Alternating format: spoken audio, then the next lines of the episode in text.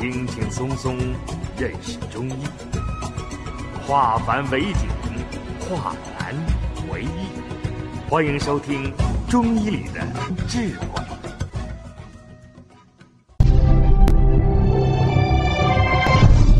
下面我们开始讲课，用的是化湿方法。怎么样化湿？补脾化湿，脾阳足，脾的利湿功能就强；脾阳不足，它的利湿功能就弱。所以，对寒湿泻的这种腹泻，我们把补脾阳、补肾阳作为一个重要的穴位。我们说肾肾阳主一身之阳。补肾阳，一定要给他补脾阳，加推三关。脾阳足，利湿功能就足，它的代谢能力就强。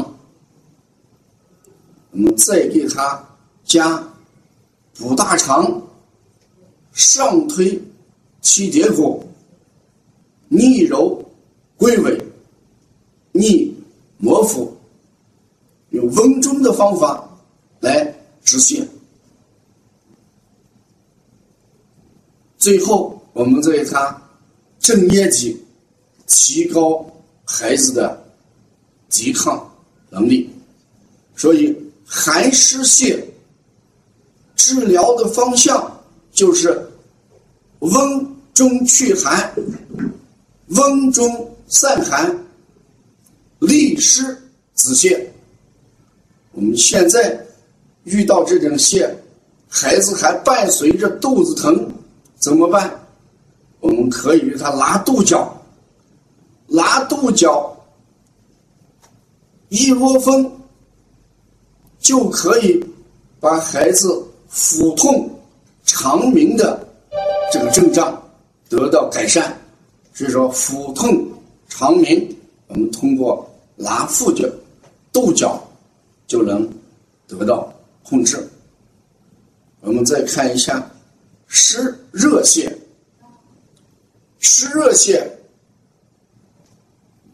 经常发生在夏天、暑期，孩子体内有湿有热，这时候他的腹泻。往往是以喷射状的情况出现，色黄、味重。由于孩子体内有湿有热，所以呢，他的尿往往是。黄有味道。孩子也体现在烦躁、易哭、易闹。大便次数增多，我们看一下湿热泻为什么会导致成这种情况呢？我们说湿在体内的时候，大肠的造湿能力一定会下降，湿控脾，脾的运化功能。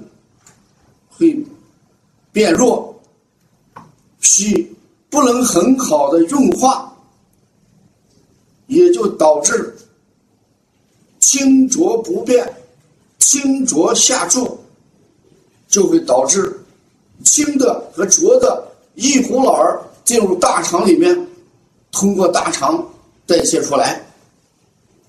再看这个热，当他体内有热的时候。啊，就会导致大肠蠕动异常的迅速，大肠不固变，滑脱能力增强，就会导致腹泻。所以，遇到湿热泻的时候，我们最常用的治疗原则就是清热。利湿，固变，止泻。那我们看一下的清热利湿。我们经常配的穴就是清大肠、清小肠。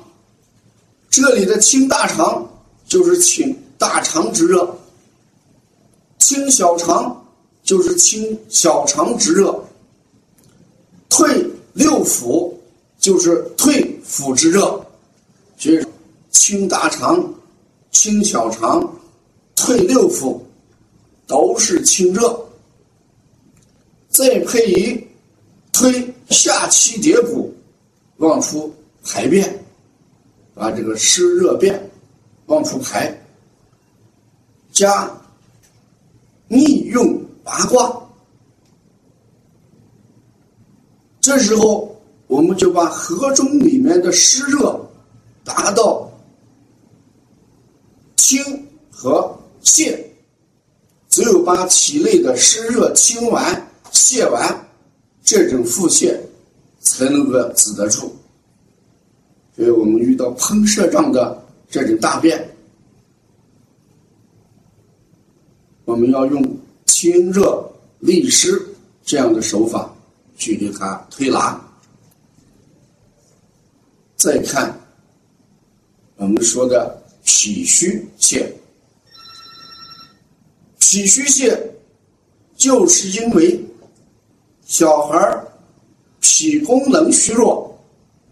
不能很好的代谢、运化水湿，而导致的一种腹泻。这种腹泻的特征，主要是大便顽固不化，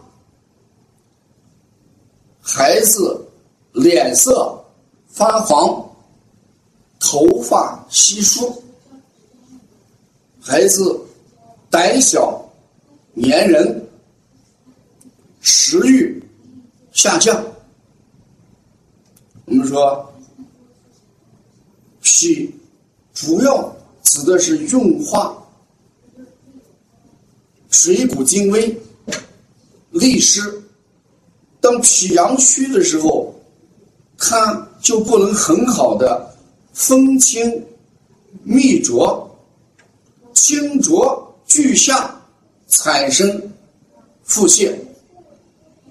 我们健脾常用的穴位就是补脾经，补脾经就是调节脾阳。通过补脾经调节脾阳，脾能够很好的把食物分清秘浊，清者上，浊者下，大便。才能够恢复正常。第二组穴，我们配的补肾阳。我们说补脾必补肾阳，肾阳主一生之阳。我们通过补肾阳，达到孩子这个脾的运化能力。提高他分清秘浊、利水湿的能力，这就是我讲的补脾阳，一定要给他加补肾阳。